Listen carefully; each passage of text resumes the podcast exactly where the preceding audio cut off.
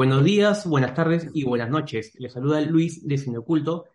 Después de meses, años, no recuerdo cuándo fue la última vez que grabamos con Sayo el podcast, pero hemos vuelto, estamos de regreso. El hijo pródigo ha regresado nuevamente para hablar de cine. Eh, hemos escuchado todas sus sugerencias, hemos estado leyendo todos los comentarios diciendo que, que volvamos. Ya volvimos, estamos aquí y hay podcast para rato. Hola Sayo, ¿qué tal después de tiempo nuevamente por aquí? Bueno, ¿qué tal Lucho? Muchas cosas han pasado con una pandemia de por medio. El proyecto pues tuvo que parar por, por muchos temas.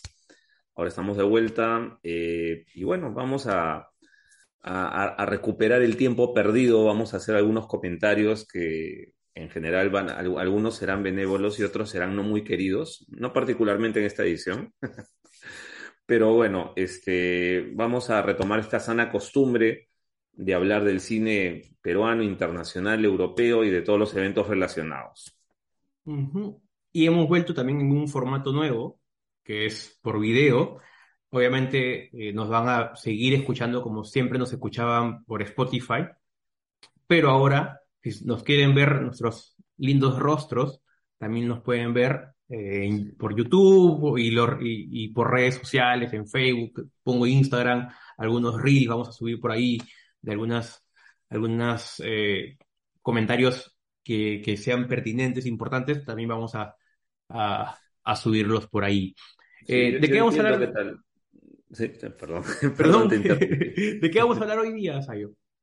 Bueno, vamos a ocuparnos, eh, vamos a desmenuzar una mirada rápida eh, sobre lo que es el- la edición 26 del Festival de Cine de Lima. Festival que debo decir que he cubierto todas las ediciones para que digan, ah, su qué viejo. Eh, he estado en todas prácticamente. Eh, bueno, ahora lo que sucede es que debido a la pandemia hubo muchos cambios, hubo algunas ediciones que fueron totalmente online, esta edición es híbrida y eso sí entiendo de parte de la organización que ahora la muestra es más pequeña, hay ciertas restricciones en cuanto a los invitados y a, las dinámicas. Y se entiende porque todavía, pues, eh, el, tema de la pandemia y encima con, con este tema de la viruela del mono, es evidente que tienen que tomarse muchas previsiones y habrá que esperar un poco para que vuelva a ser eh, el evento que siempre hemos conocido, pero por lo pronto eh, está aquí y nos trae un conjunto de películas muy interesantes. Exactamente. Eh, aún está el COVID presente. Yo me enfermé hace menos de dos meses.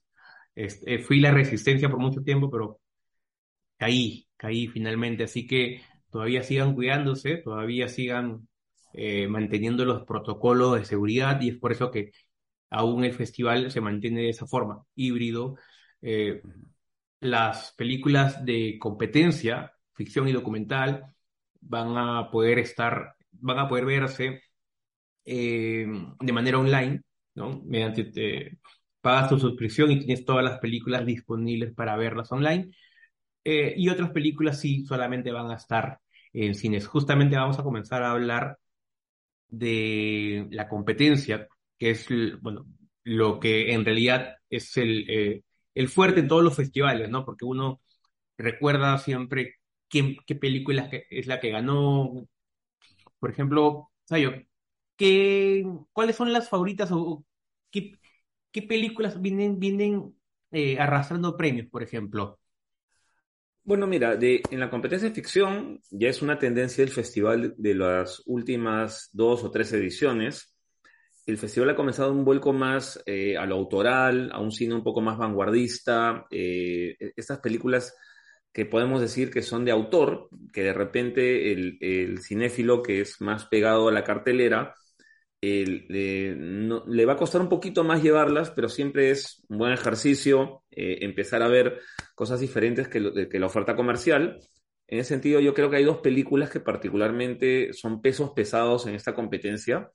Para mí, eh, la paraguaya eh, Eami de Paz Encina es una eh, sobre el- el- un relato metafórico de una niña indígena del Chaco paraguayo que es sacada de su territorio y llevada a un asentamiento de colonos y cómo ella vive ese- esa traumática experiencia. Y la otra es el gran movimiento de Quiro Russo, en una película boliviana, eh, muy interesante, es una disección, eh, una, un análisis de la sociedad boliviana a partir de el, devenir de un trabajador, de un trabajador muy humilde, y cómo su, su, figura, que parece, puede parecer irrelevante, puede parecer una persona que no tiene cualidades excepcionales para nada, pero lo que, la historia de vida que él vive a lo largo de, la película de alguna manera simboliza, es como una muestra representativa de qué sucede en Bolivia a través de sus procesos sociales. E, esas dos películas, la primera, la, eh, eh, la de EAMI, que ganó el Festival de Rotterdam, y esta, eh, el gran movimiento que ha estado en Venecia, ganó un premio especial y ganó el Festival FICUNAM en México, que es uno de los más importantes del cine independiente latinoamericano. Recordemos que Kiro Russo se hizo, bueno, saltó a la fama, entre comillas, por Viejo Calavera, una película que, que también la pudimos ver acá en el Festival de, Cine de Lima, no recuerdo qué edición, pero la pudimos ver eh, antes, obviamente, de pandemia. Yo quiero agregar dos películas que también me, me, interesan del, de, de, de, la competencia de ficción. Una es eh, Un varón, la colombiana de Fabián Hernández, eh, que cuenta un poco los problemas de, un joven para adaptarse al barrio, con problemas de los clásicos problemas eh, que, los jóvenes afrontan, ¿no? esa, la ley del más fuerte, ¿no? Me, recordó mucho a, las películas de, de Buñuelo, por ejemplo. Eh, esa quiero agregar, y otra que, también me interesa mucho es Carajita. Carajita la, la dominicana, también anoten esa, e, ese nombre, porque es una película que, también por donde se ha estrenado ha tenido muy buenos comentarios. Eh, ¿Qué otra película de, la competencia de ficción te, llama la atención, Sayo? Eh, bueno, también hay, este, un director venezolano eh, que, ha ganado alguna vez el Festival de Venecia, que es Lorenzo Vigas, pero que esta película la produce en México, la dirige y la produce allá, que es este La Caja. Y es una, película de, podemos decir, el género de cine de frontera, en el sentido que trata temas de, sobre migración, sobre abuso. Ahora, no es una película que yo le dé un sesgo de ONG, porque tiene una carga dramática muy fuerte, muy bien llevada, y un punto de vista muy interesante que el director pone aquí a través de los ojos de un niño, que busca una figura paterna en un tipo pues que, está metido en estas mafias, en estos tejes y manejes de la trata de personas, ¿no? Es una película que eh, antepone un valor artístico y que eh, también tiene eh, una, parte de activismo, pero digamos que la parte activista no le gana a la parte artística y eso es lo que la hace más disfrutable y, por, por, eso me gusta mucho. La pude ver el año pasado en el Festival de Morelia y con mucho acierto le están trayendo ahora para la competencia latinoamericana de ficción. Y también se van a estrenar, bueno, están en competencia dos películas peruanas que en realidad la tienen, un poco complicado por, por el nivel de, películas eh, que están llegando, ¿no? Una es La Pampa de Dorian Fernández y la otra es Tiempos Futuros. Esa es de Manuel eh, Manuel Checa Víctor, eh, Checa. Claro, Víctor Manuel Checa, ah, que bueno, es con Fernando Basilio, que muchos lo recordaban por, por la película El Mudo. Se hizo famoso en, esa película y ahora viene por partida doble con esta película, con estas dos películas. ¿Sabes algo de estas, de estas dos películas, Ayo? ¿Se, se ha hablado algo en, en, en, estos días de funciones de prensa de estas películas? Eh, sí, bueno, ya yo hubo oportunidad de verlas en, las funciones de prensa. Eh, con, con Víctor Checa también yo ya he tenido oportunidad de conversar, eh, me lo encontré en México en algún momento. De, ambas películas quiero decir que me parece muy interesante la propuesta de tiempos futuros, la propuesta a nivel atmósfera, a nivel de lo que es una Lima del futurista, posapocalíptica tiene una ambientación que yo no he visto en películas peruanas. Bueno, lo han intentado y no lo han logrado. Creo que esta película, en ese, eh, justamente en ese tema, es la más aterrizada. es, interesante. Tiene mucho para, este, más bien dicho, para analizar ahí. Hay otros aspectos de las películas en que ustedes podrán decirme, oye, me parece que esto es más, curioso que aquello otro, pero en el tema de lo que es la dirección artística, yo, yo siento que, tiene ahí uno de sus eh, mayores valores, ¿no? Está ubicado en... y habrá oportunidad, tendrán que verla y darme su opinión. Está ubicada, Tiempo Futuros está ubicada en un, en un futuro distópico, ¿no? Así es. Este, eh, lo, digo porque en algún momento, ponte Adrián Saba, cuando hizo eh, esta película que adelantaba un poco la pandemia, porque una, una peste el, el, limpiador. El limpiador.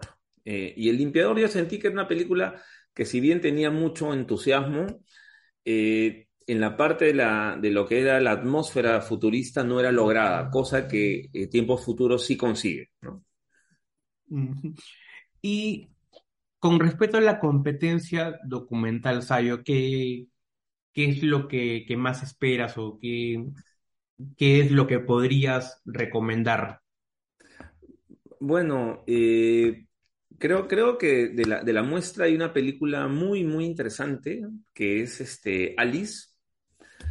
Eh, es una, un, trabajo de una directora que es eh, colombiano-alemana, que es Claire Weiskopf que alguna vez conocí en el Festival de Cartagena, tuvo un trabajo previo que se llama Amazona, que es una manera como la directora se acerca a su propia madre y es, un retrato muy interesante, sin concesiones, muy crudo. Con esa misma crudeza, ella se acerca a un centro de, para jóvenes en Bogotá, un centro de rehabilitación, entonces, a partir de, múltiples testimonios de acercarse a, estas personas que han cometido pues muchos errores en su vida, pero eh, hacen un ejercicio en el cual construyen un personaje ficticio a partir del propio imaginario de todas y cada una de ellas. Y en la medida que cada una aporta algo que se le ocurre eh, sobre este personaje, ese personaje termina siendo prototípico, termina siendo una fotografía social de, del retrato de muchas jóvenes que sufren en la marginalidad, que sufren la violencia doméstica. Entonces, eso es lo que hace esta película original y valiosa. Sí, sí, sí, exacto. Bueno, a mí me, llama mucho la atención la, el documental Danubio argentino, que está ubicada en la época de, de la Guerra Fría. La película, este documental cuenta un poco sobre las infiltraciones del comunismo en el gobierno y en el sector cultural. Así que eso, no lo he visto, me interesa mucho y sé que también tiene una, eh, viene consiguiendo buena crítica. Pero aparte de, de, la competencia documental y de ficción, ¿qué nos trae este Festival de Cine de Lima esta edición? Bueno, tenemos el ciclo de aclamadas, que siempre pues e-, es, es algo que, los cinéfilos más, más así eh, relamidos están esperando. Y eh, tenemos eh, a, una, a la película que fue la ganadora de la última Berlinale, que es este Alcarraz, una película española de Carla Simón, una directora que, que ya nos ha sorprendido anteriormente con Verano del 93, es la película, me parece. sí, sí, sí. sí. Verano. Eh, es, Stew 1993. Ah, claro, en idioma catalán, Stew. Exactamente, sí, sí, sí. Entonces, es una directora que apela mucho a los eh, actores naturales, eh, no le gusta intervenir mucho la película en ese sentido, tiene una, una, fijación con la naturalidad. Y acá es lo mismo, ¿no? Es un grupo de campesinos que cultivan melocotones en, y eh, tienen que ser desalojados porque el dueño de los terrenos quiere poner unos paneles solares, entonces hay todo un conflicto alrededor del tema de, la, de las tradiciones, de la pertenencia a, la, eh, a un territorio por, por generaciones, y son actores eh, no profesionales, ¿no? Entonces, este, hay mucha expectativa alrededor de esa película, yo particularmente hace tiempo que la quiero ver, y también tenemos otras eh, como... Eh, Alcarraz, Alcarraz viene de ganar eh, en Berlín el Oso de Oro. Así, es, viene. Después es, es una de las más esperadas y que creo que ya incluso ya se agotaron las entradas, no sé, este, ha volado porque todo el mundo la quiere ver, ¿no? Y no está en ninguna plataforma. Ha llegado, lo bueno que ha llegado sin haberse filtrado algo por ahí, ¿no? Para poder aprovechar mejor la, eh, la experiencia. ¿Qué otra película me, es. me, me, me dices que te interesa de, de las aclamadas? Eh, también está la iraní eh, Holy Spider, eh, que hay, hay un tema controversial porque en una sociedad como la iraní, que es este, musulmana, eh, un, un caso de un serial killer que se dedica a matar prostitutas. Y el tema está que la persona encargada de la investigación se encuentra con que mucha gente de la población, muchos hombres, están, celebran el, el- actuar de, de este asesino, pasando por encima del drama de estas mujeres. eh, entonces, eh, esa es una película que se me hace muy controversial. Eh, también, también tengo muchos deseos de verla, al igual que Close de Lucas Dont, que es un cineasta belga que alguna vez descubrí en el Festival de San Sebastián. Trata temas muy, muy humanos, este, digamos, eh, que convocan mucha solidaridad. Eh, esta vez trata un tema sobre la amistad, ¿no? Eh, dos, dos niños que son amigos y por circunstancias ajenas a ellos son separados, ¿no? Y lo que hace uno de ellos es tratar de invocar la solidaridad de la familia del otro para que no ro- romper este lazo, ¿no? Entonces, eh, eh, básicamente yo también la- eh, estoy fijándome en esa película a partir del director, porque Lucas Dont, como te digo, ha tratado anteriormente temas como LGTB de una manera muy descarnada, de una manera muy impactante, sin caer en el sensacionalismo absolutamente, ¿no? Siempre poniéndose del lado eh, de, de- de cada caso. Exactamente. Ya que habías comentado hace un momento Holy Spider, que es de, del cineasta iraní Ali Abbasi, muchos lo recordarán por la película Border, eh, esta película que fue nominada al Oscar a Mejor Maquillaje. Y, y esta que mencionas, que también me interesa mucho, Close, de, de Lucas Dont, eh, también muchos lo recordarán por la película Girl, eh, ya que como Es- mencionas, Ayo, eh, tocaba el, te- el, el tema LGBT, era una jovencita transexual que quiere ser bailarina de ballet.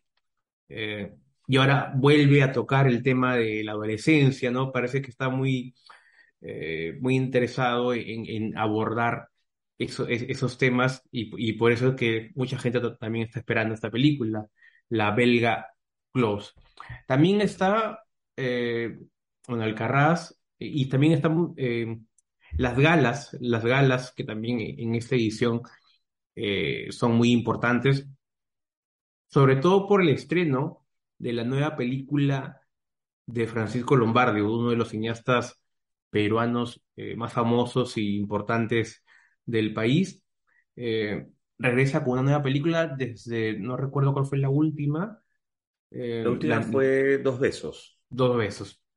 Justamente en Dos Besos actúa Mayela Yogya, y vuelve a repetir con ella esta película llamada La decisión de Amelia, que es una joven enfermera em, que pasa por distintos eh, inconvenientes, sobre todo eh, en el momento de trabajar, ¿no? Porque creo que tiene, que cuidar a unas personas y ahí le pasan algunas cosas.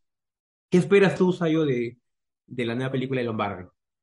Bueno, eh, creo que los, los mejores años de Francisco Lombardi han sido a lo largo de los eh, 80s y 90s, cuando de alguna manera su filmografía era la columna vertebral del cine peruano, era el cineasta que eh, más presencia tenía en festivales, más reconocimientos, y de alguna manera, pues, eh, eh, su camino ha marcado muchas otras trayectorias, ha inspirado a muchos otros a, a tomar luego esa posta, ¿no?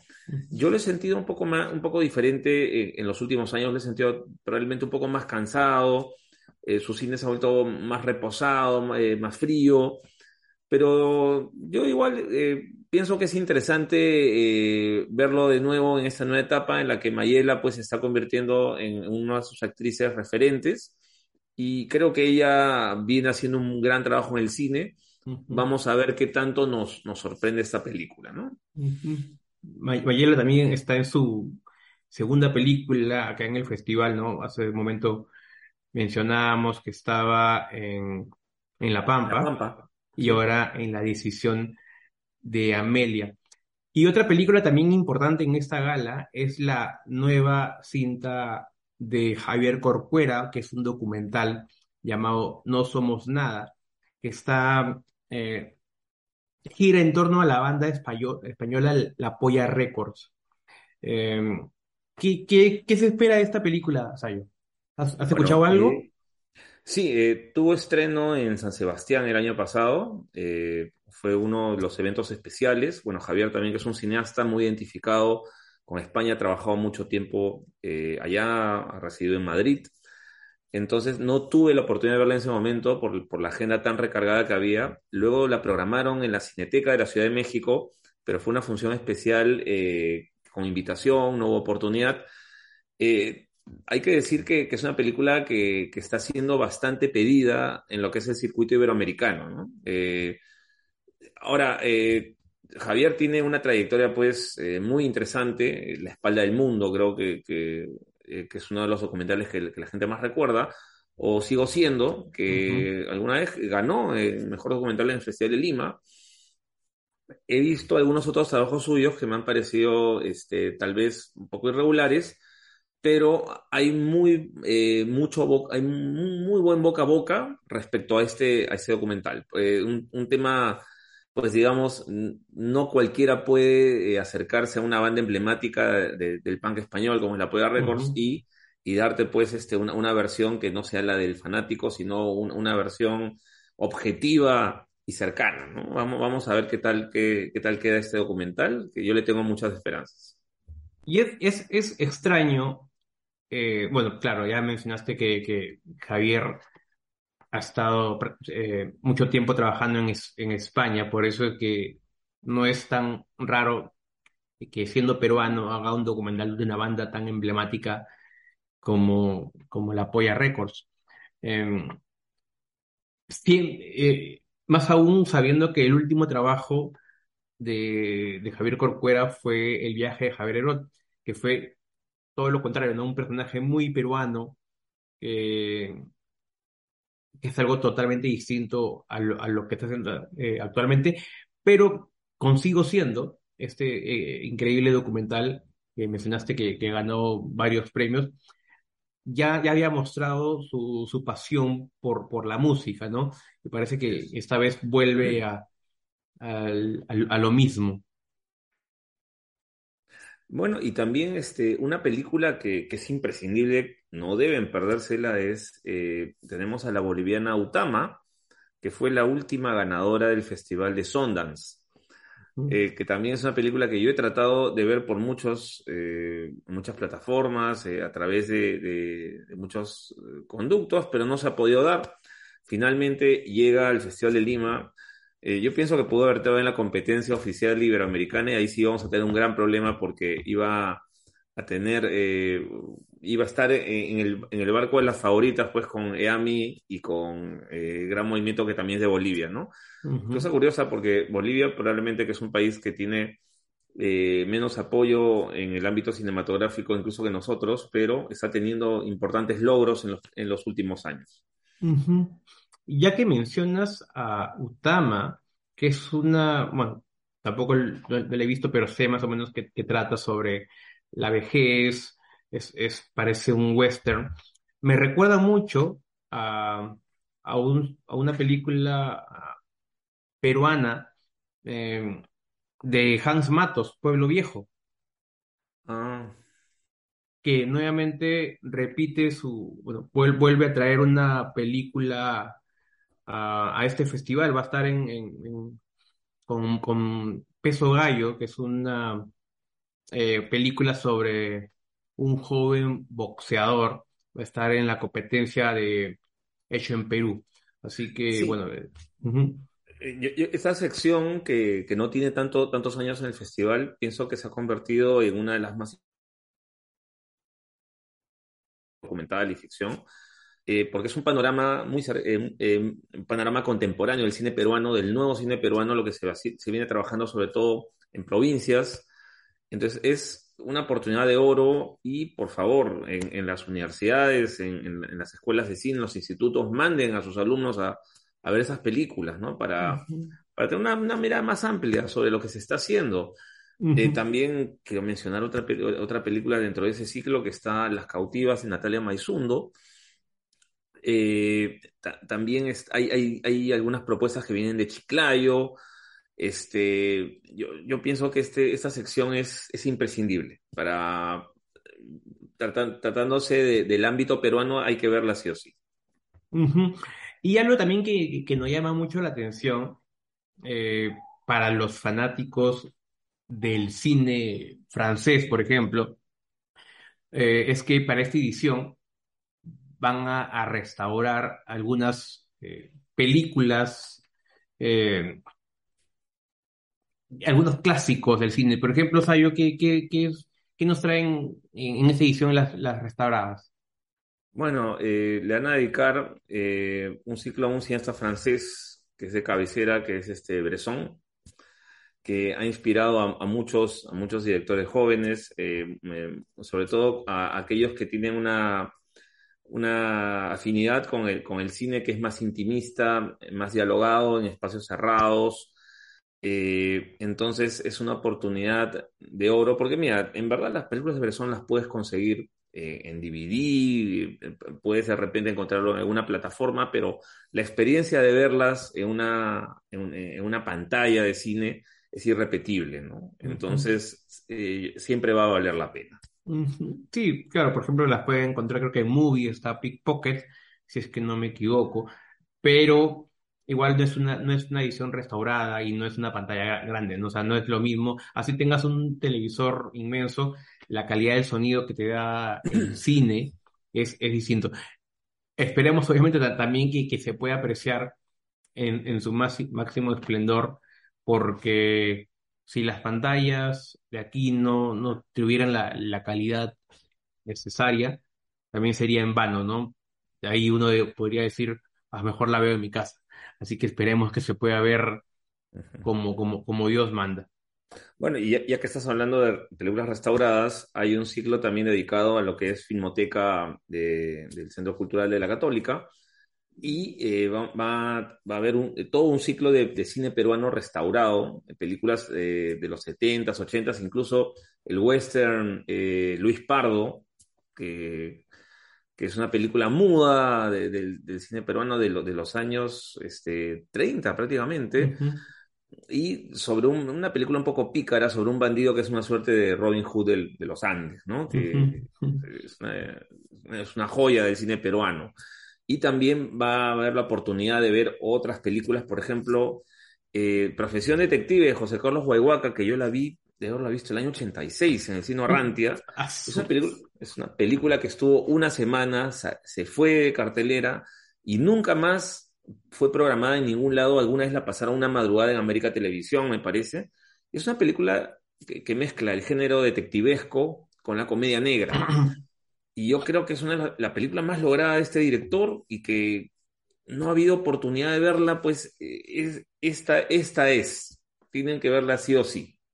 ¿no? y, hay otros títulos que más allá de su calidad final, también es bueno repasarlos porque te dan eh, la referencia de, tanto de Lima como de muchas otras ciudades del Perú como documento, ¿no? Por ejemplo, Malabrigo de Chicho Durán. Es, exactamente.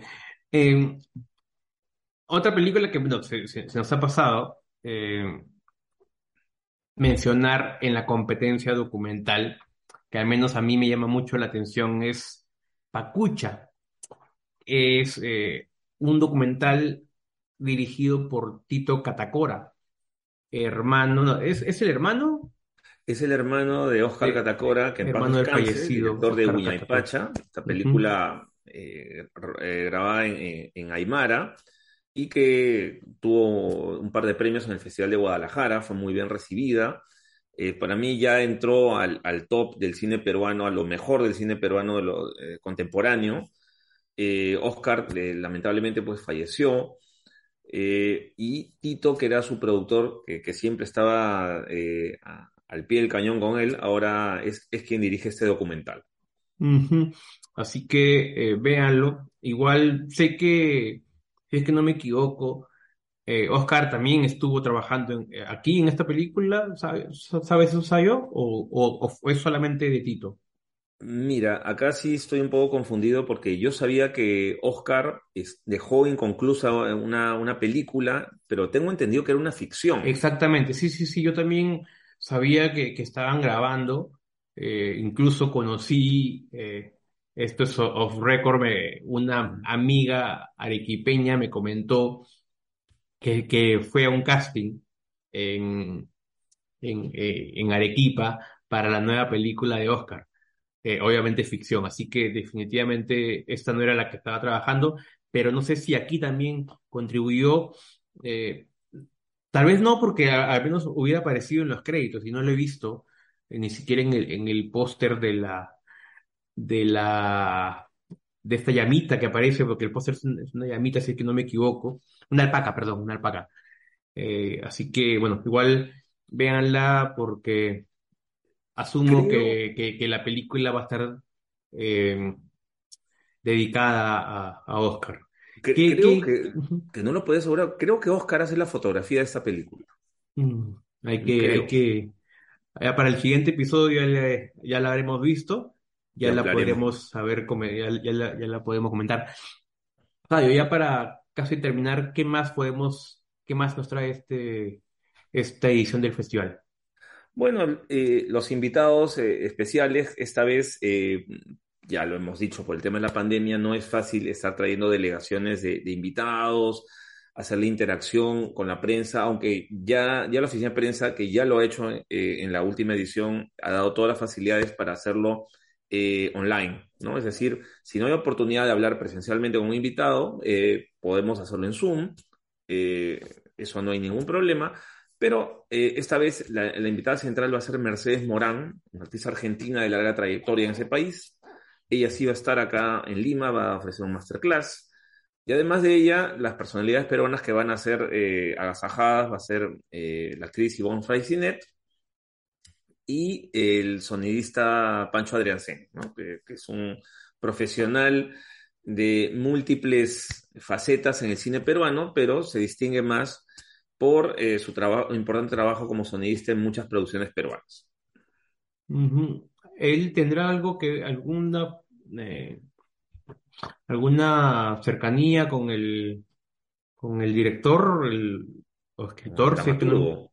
sí, el dramaturgo, Adrián Mm, Sen. ahí sí me agarras. No, no, no, no podría asegurarlo, pero bueno, igual ambos, ambos están involucrados de una manera u otra con el cine peruano. Eh, igual hoy día hemos hablado, porque ya bueno, el, el festival comienza ya ahorita, el, el 4 de agosto, eh, estamos hablando de algo a grandes rasgos, pero ya luego cuando el, el festival termine, ya vamos a, a poder dar nuestra opinión de las películas. Hacer un balance.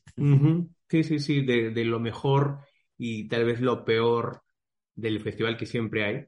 O- aho- Ahora no, porque no queremos de repente cambiarle su, eh, su perspectiva, así que vayan, no queremos que dejen de ir, vayan al cine, vean las películas, apoyen eh, esta, esta, esta, esta nueva edición, porque así nomás eh, es, eh, los tres, cuatro festivales que tenemos acá en Perú, así que los que están aquí y los que nos están viendo, vayan al cine y vean las Ah, películas. y, y sobre todo, ya que hablamos un momento de las películas peruanas restauradas, estas van a ser eh, gratuitas. Eh, si, hay que buscarlas en la programación, eh, en qué, en qué sedes van a estar, pero van a ser abiertas al público totalmente, o sea que no hay mejor oportunidad. Sí, busquen, busquen, eh, tanto Sayo va a estar cubriendo, yo también. Sayo, eh, cuéntanos un poco de, de tu nueva página, que no recuerdo si, si llegamos a, hablar de, de tu nueva página. Ah, no, no, no lo mencionamos. Bueno, ya que tú eres Cine Oculto y Cine Oculto tuvo algunos temas con sus redes sociales que ya estás eh, volviendo, ya, ya estás, digamos, solucionando. Eh, yo antes tenía otro medio que se llama Cine Ensayo, que Ensayo no está ahí, ¿ah? Por si acaso, ¿no? Yo tengo el nuevo medio que es Sala de Ensayo. Entonces, eh, te- estoy en Instagram, estoy en Twitter, estoy en Facebook, me pueden encontrar, incluso tiene una página web, ¿no? Entonces ahí están todos mis comentarios. Ahí va a poder, ahí van a poder eh, leer las opiniones de Sayo, toda la cobertura, y también, obviamente, en Cine Oculto van a poder leer eh, algunas cosas que voy a estar escribiendo, algunas, algunos datos. Ustedes ya saben la, información que siempre les damos.